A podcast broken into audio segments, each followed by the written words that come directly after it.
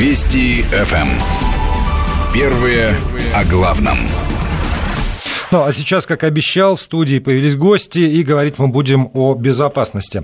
Э, представляю гостей. Виталий Деметкин, полковник отставки подразделения Альфа Центра специального назначения ФСБ. Виталий Николаевич, здравствуйте. Добрый вечер. И руководитель аналитического центра компании Закарион Analytics Владимир Ульянов. Здравствуйте, Владимир. Здравствуйте. Э, вот с чего бы мне хотелось с вами начать, самых, самого простого вопроса. Так, так или иначе, сегодня, вчера, там, позавчера я и многие другие люди спускаются в метро э, и э, по привычке уже, уже теперь по привычке проходят через металлические рамки, рядом с которыми ну, там разное количество тех или иных людей того или иного возраста и внимательности присутствуют. И есть, как правило, все-таки еще аппарат через который выборочно пропускают какой-то багаж, и есть еще камера, значит, с которой тоже можно загрузить. Но вот эти самые рамки, Виталий Николаевич, они э, действительно э, способны при таком вот э, пассажиропотоке, при таком количестве людей, которые проходят, особенно в часы пик, как-либо повлиять на выявление потенциальной угрозы? Ну, конечно, они способны, но, наверное, не в полном объеме, не в полной мере. Почему? Потому что действительно большой поток. А если мы возьмем э, те же самые рамки, которые находятся в аэропортах, они там более чувствительные. Здесь, в метрополитене, ну, к сожалению, я прохожу, у меня ремень, он как бы не звенит. Э, ключи. Допустим, ключи не звенят, да мобильник тоже не звенит. Ну, видимо, какой-то человеческий фактор говорит о том, что можно тумблер какой-то повернуть в ту или другую сторону, ну и как бы пропускать э, большее количество людей, не задерживая. Но тем самым мы, конечно, страдаем от этого. В принципе, это, наверное, везде человеческий фактор. Он играет, э, к сожалению, отрицательную роль. Вот, и приводит к печальным событиям. Ну, то есть все равно главный, главный элемент этой системы безопасности скорее не рамка, а вот именно тот человек, который наблюдает за людьми, проходящими через да, нее. Насколько он в состоянии вычислить по тем или иным признакам. Я думаю, что профессионалы же знают, на что нужно обращать внимание в поведении человека для того, чтобы ну, просто вот именно его взять и посмотреть, а что у него в руках, а что на нем, а как он, вот, как он себя ведет уже при контакте с, с контролером. Хотя бы. Да, я с вами полностью согласен. Еще, конечно, большие помощники – это собачки, которые вот сейчас у нас в Москве появляются на той или иной станции. Но, к сожалению, они устают. Они через 4-6 часов э, устают, их нужно менять. Ну, наверное, не совсем много э, кинологов, э, которые вот обучены, ну, в смысле собачек с кинологами, которые обучены на взрывное устройство. Ну, от этого, конечно, мы, опять-таки, получаем отрицательный момент, отрицательные результаты. А вот теперь вопрос, он такой общий, и это не, не только вопрос безопасности, он скорее такого философского плана вопрос. А вообще, насколько сегодня или завтра в условиях большого города, в условиях огромного количества людей, которые передвигаются, а, возможен вот такой уже тотальный контроль на входах везде практически, там, в, кинотеатры, в театры, в торговые центры, в офисы, в метрополитен, не знаю, в общественный транспорт. А, Все равно вот ощущение так, такой тотальной слежки, когда видеокамеры есть, еще что-то есть, оно, с одной стороны, а, оно притупляется, мне кажется оно притупляет в каждом конкретном человеке ощущение э, личной ответственности за то, что происходит вокруг тебя. Или нет, или напротив. Вот, вот где эти, как, как на, на каких весах измерить э, степень вот этих контролирующих приборов, скажем, или контролирующих поведение нас людей и э, степень нашей свободы там, и, наш, и нашей безопасности. Владимир? Нет? Ну, собственно, смотреть, да, что касается, насколько это возможно, тут как бы э, скорее коллега расскажет, потому что вопрос физической безопасности, но в целом... Не, а, я, про, я про ментальность. Как да, раз, с моей про точки зрения, это немножко затруднено вообще сделать, вести такой контроль в масштабах всего города. И опять же, если мы вернемся к технологиям, вопрос, в котором больше я, наверное, разбираюсь, подобную вещь могли бы и хотели бы вести в масштабах всего интернета или там а, какого-то сегмента интернета, но практически это невозможно. именно потому, что вот очень большие массивы данных, вот точно так же тут большое количество людей, и именно вот это большое, большое количество, оно не позволит, с моей точки зрения, эффективно сделать такую систему, которая а, сможет контролировать вот эти потоки людей, информационные потоки. Тогда, Виталий Николаевич, получается, что если мы, ну, условно, я сажусь на диван и говорю, ну, да, государство, вот само давай быстро мне все обеспечь, а я буду сидеть на диване и смотреть, как ты с этим справляешься. Это же не, это все равно невозможная ситуация. Нет, конечно, без, невозможно. без сотрудничества государства и общества, там, государства и гражданина ничего не получится. Но тогда в чем роль этого самого гражданина, в чем моя роль? А, роль очень большая. Мы должны быть немного как бы бдительны. То есть, если брать москвичей и жителей, которые живут в Санкт-Петербурге, эм, большая разница. То есть мы уже, э, те жители, которые живут в Москве, в Подмосковье, они уже напуганы взрывами домов, взрывами в автобусах, в троллейбусах. Те теракты, которые были уже вот в прошлом. Ну, к счастью, к счастью, вот до э, недавних событий в Санкт-Петербурге этого не было.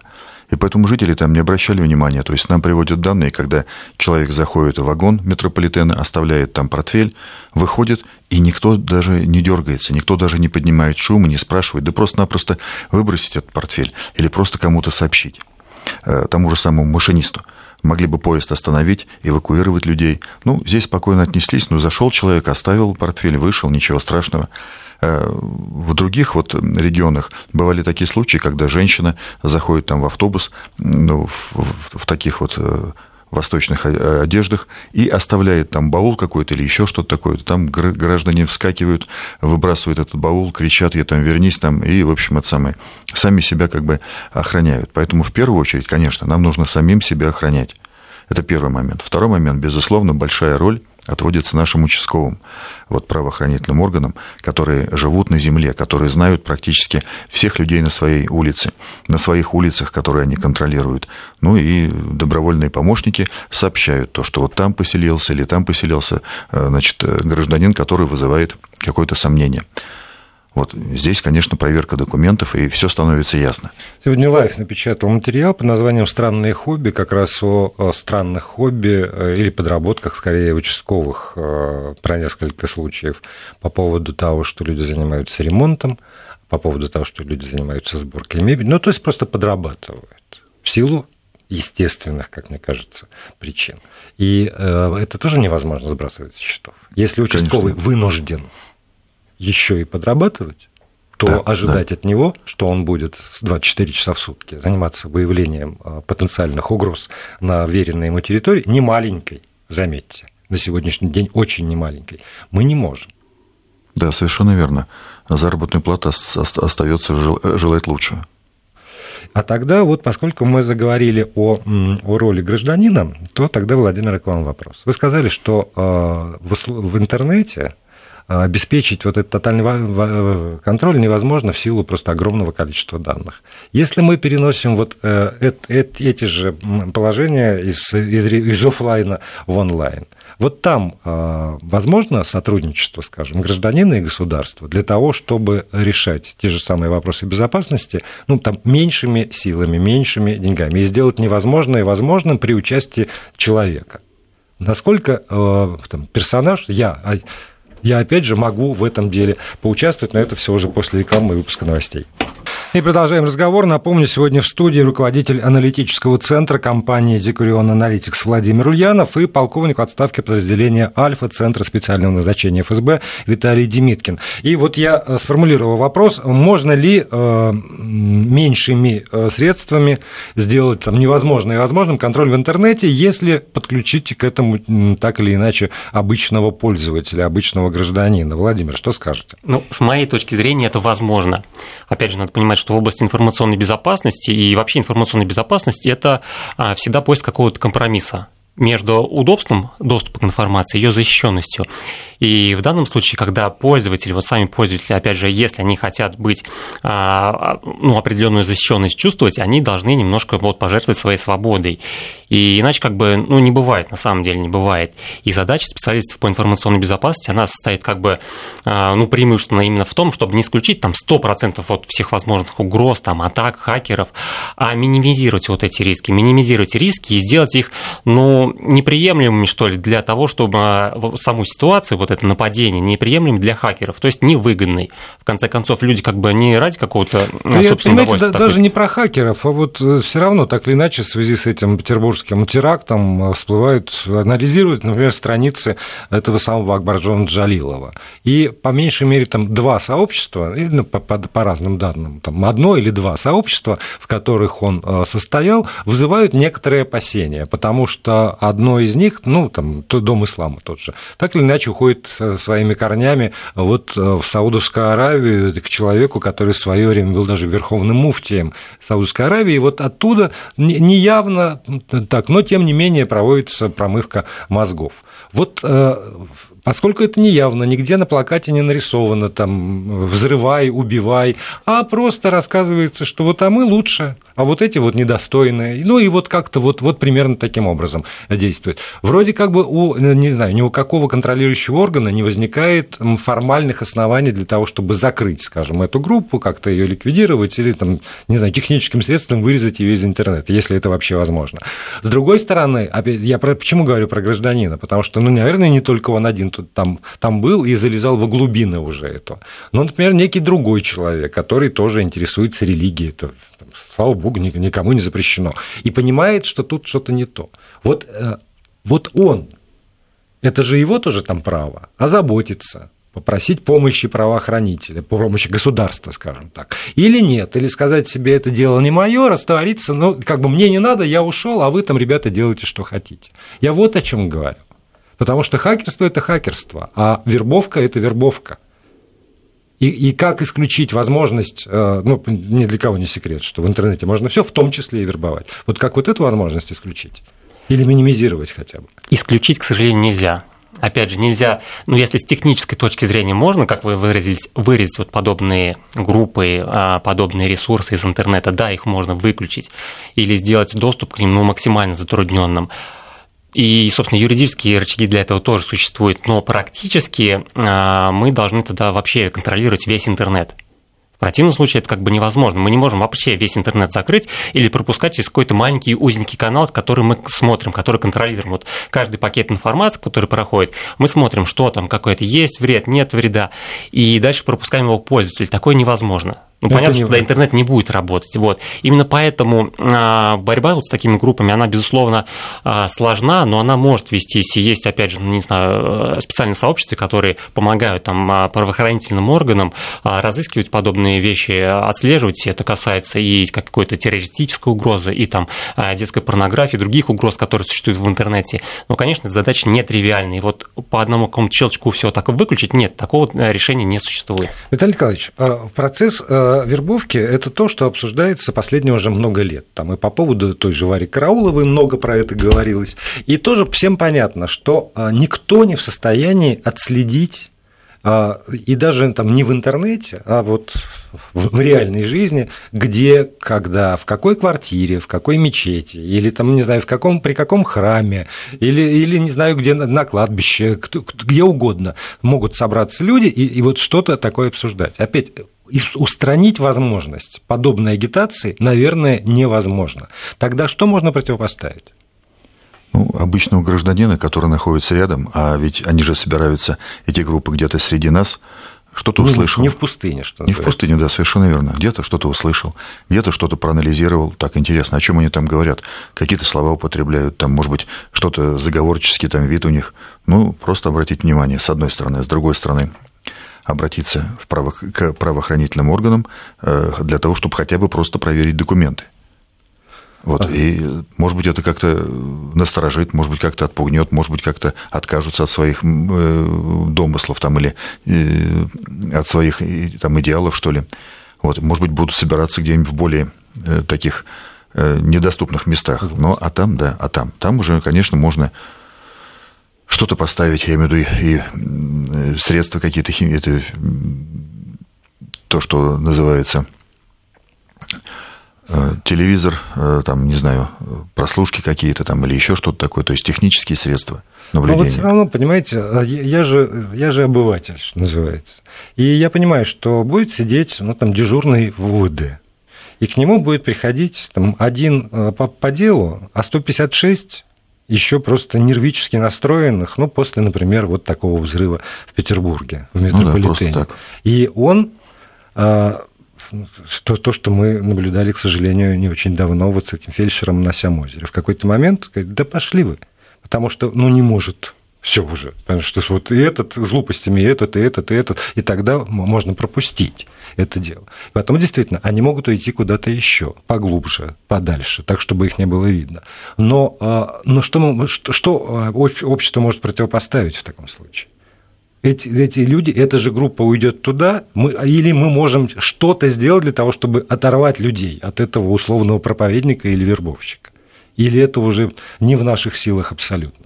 Вот еще что. Насколько мы бессильны или сильны в том, чтобы там контр что-то противопоставить. Тоже как, как, как в интернете, между прочим, и другую группу, более убедительную, более интересную для, для той же молодежи, для того, чтобы они не, не вербовщика слушали, а там приличного человека, про ту же религию. И это, точно так же и в офлайне. На мой взгляд, работа она должна начинаться в семье, начиная с семьи и далее уже по ступеням там детский сад, школа, институт. Вот, если правильные как бы, основы будут заложены в человека, то тогда уже его сложнее будет завербовать и в какую-то свою веру обратить. Вот только так, на мой взгляд, можно работать с людьми. Не знаю, опять же, все, что мы знаем, там мальчики и девочки из приличных семей, ни, никакие там вот не из подворотни, не, не нищие, обездоленные, там, не знаю, в, в, в драных кедах и там по портках, э, которые носят за, за старшими братьями. А так, ну вот, там, ближе к среднему классу, с образованием. Тот же вот э, Джалилов. Но он, правда, он как раз из, э, из успешных у него профессия, у него работа, у него, в общем, деньги, его фотографии в том же интернете, там, в его социальной группе. Он в кафе, он в боулинге, он с друзьями, он как-то там слушает продиджи, между прочим, при, при всем при том. И, и, и семья разводит руками. Понимаете, вот я, что меня смущает? И я говорю те же самые слова. Все начинается с семьи, с детства. И и в то же время я понимаю, что а, это, ну, это, это не панацея все. Это не общее правило, и никто, никто из родителей, ну, там, почти никто, скажем, не внушает своему ребенку мысль о том, что ты должен стать э, смертником. Безусловно, это не панацея, но опять же надо понимать, что а, вот такие метаморфозы, они вряд ли происходят в один момент. То есть был, был нормальный человек, который слушал там продижи, ходил на дискотеки, а потом он вдруг раз и в какой-то момент, не знаю, там а, стал проповедовать вот какие-то свои новые ценности. Это, опять же, какой-то процесс, который идет на протяжении определенного времени. И почему, вот опять же, не знаю, какие инстанции, там, психологи, родители, друзья, знакомые, там, а, коллеги по работе не заметили вот этих изменений, у них какой-то звоночек вот не сработал. Но вопрос, опять же, наверное, нам всем. Почему мы не замечаем вот каких-то изменений, которые происходят в наших близких? Опять же, может быть, он не стал террористом, может быть, ему нужна какая-то помощь, поддержка, и это то, что реально может, с одной стороны, помочь человеку, с другой стороны, помочь и всему обществу.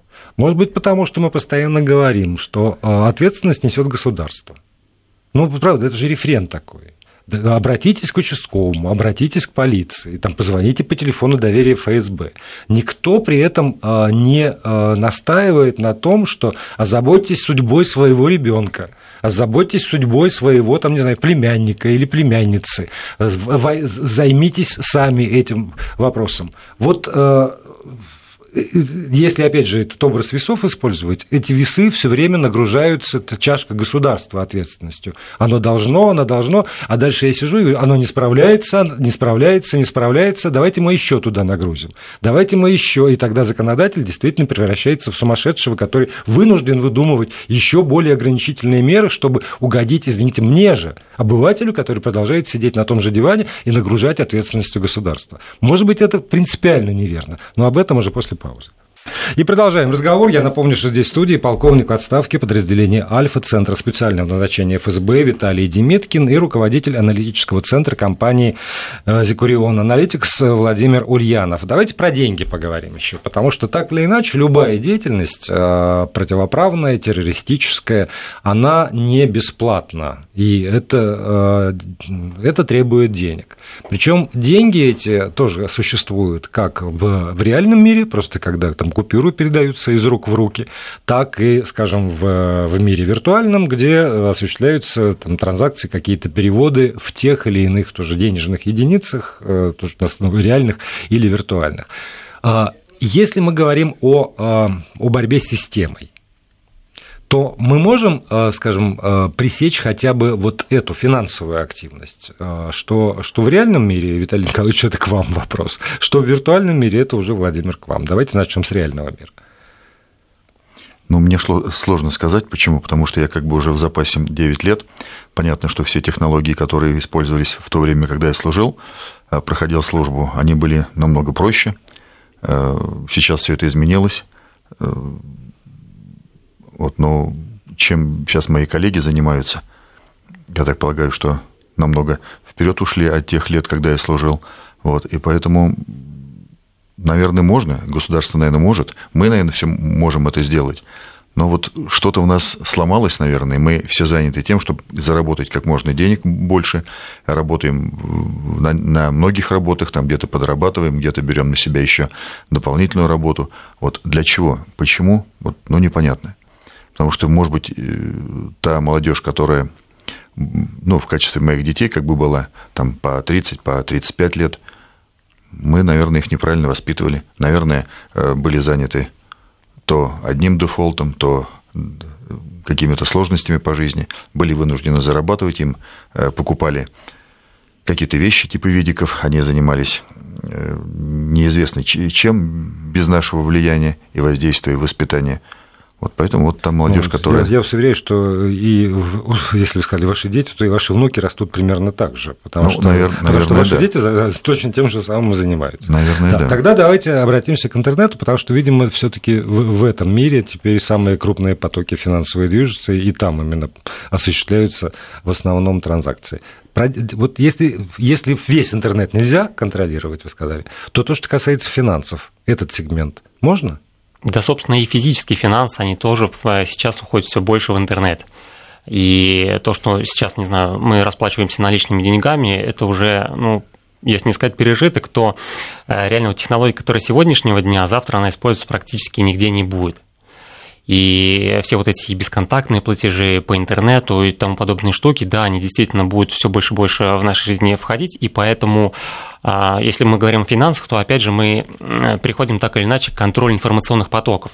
Те, которые идут там от пользователей в банк, от банка в центральный банк, от центрального банка там, к центральному банку другой страны. И действительно у нас тут возникает задача, как контролировать вот эти информационные потоки. И тут мы сталкиваемся примерно с той же самой задачей, как в обычном интернете. Потому Нет, что... извините, вот я уточню, потому что все-таки, когда э, мы говорим про сегодняшний интернет, то все предложения по поводу того, что регистрация только по паспорту, со всеми данными, после 14 лет, например, это только предложения еще не внедренные. Но когда мы говорим о банковской деятельности, то там э, невозможно от, э, от X, Y перевести деньги. Ну, во всяком случае, вот, ну, я, я не знаю как. Я все равно э, имею счет в банке, есть мои паспортные данные, даже когда я пользуюсь там каким-то интернет-банкингом, все равно вот эта иденти... абсолютная идентификация меня и идентификация того, кому я деньги перевожу, она уже есть. Я вот почему интересуюсь. Можно, можно, если, если есть идентификация, значит, возможен контроль. А, дело в том, что вы немножко заблуждаетесь здесь. Действительно, подобные инструменты, когда нужно перевести деньги от X к Y, они уже существуют, существуют, существуют да? много лет.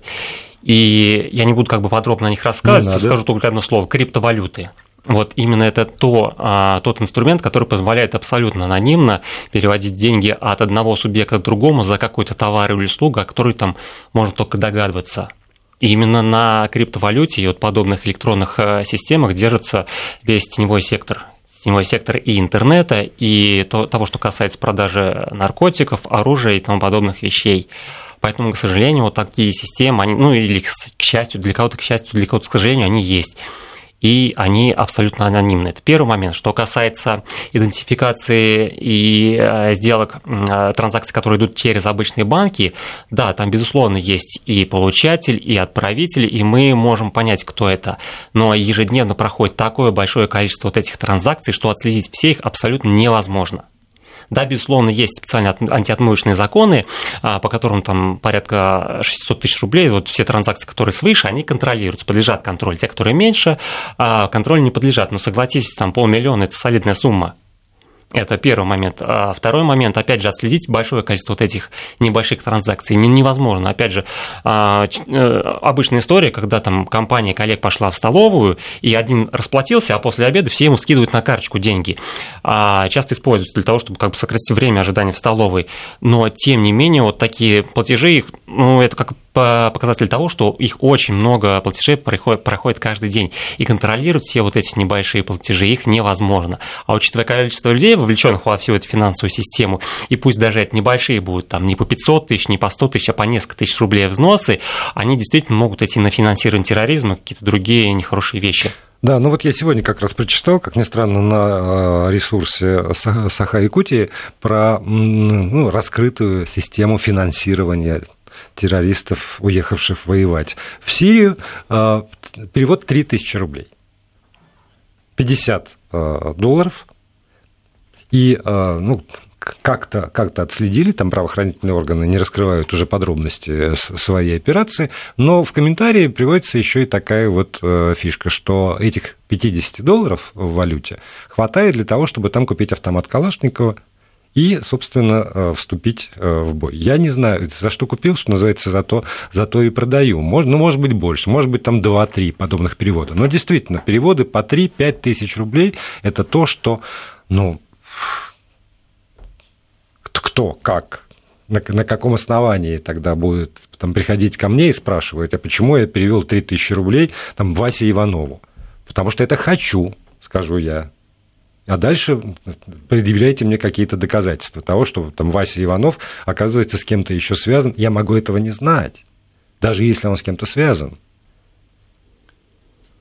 Но всегда есть какой-то моральный порог, э, то, что касается периодов, ниже которого опускаться невозможно просто э, дальше это будет просто, не знаю, какой-то сумбур, э, и никто никогда не будет не отслеживать вот эти переводы, ни каким-либо серьезным образом воспринимать их. А, тем не менее, опять же, надо понимать, что не только вот такие мелкие платежи, но и, надо, я думаю, ни для кого не секрет, что в стране ну, существуют такие вещи, как отмывание денег. И есть крупные компании, которые этим серьезно занимаются, там, э, но обороты идут не на тысячи э, и, рублей. И, и они занимаются этим некоторые по сегодняшний день. Но вы сказали хорошее слово, моральный порог. Вот я думаю, что, может быть, вообще итог этого разговора, это как раз моральный порог, который так или иначе все равно а, либо есть в, в каждом из нас, и, и в детях в наших мы его воспитываем, либо нет. И либо есть этот моральный порог тоже в обществе, общепринятый, какой-то, и тогда отклонение от него заметны. Либо его вообще нет, и тогда любые отклонения, увы, незаметны. Поэтому, может быть, единственный способ – это создание такого морального порога. Спасибо вам.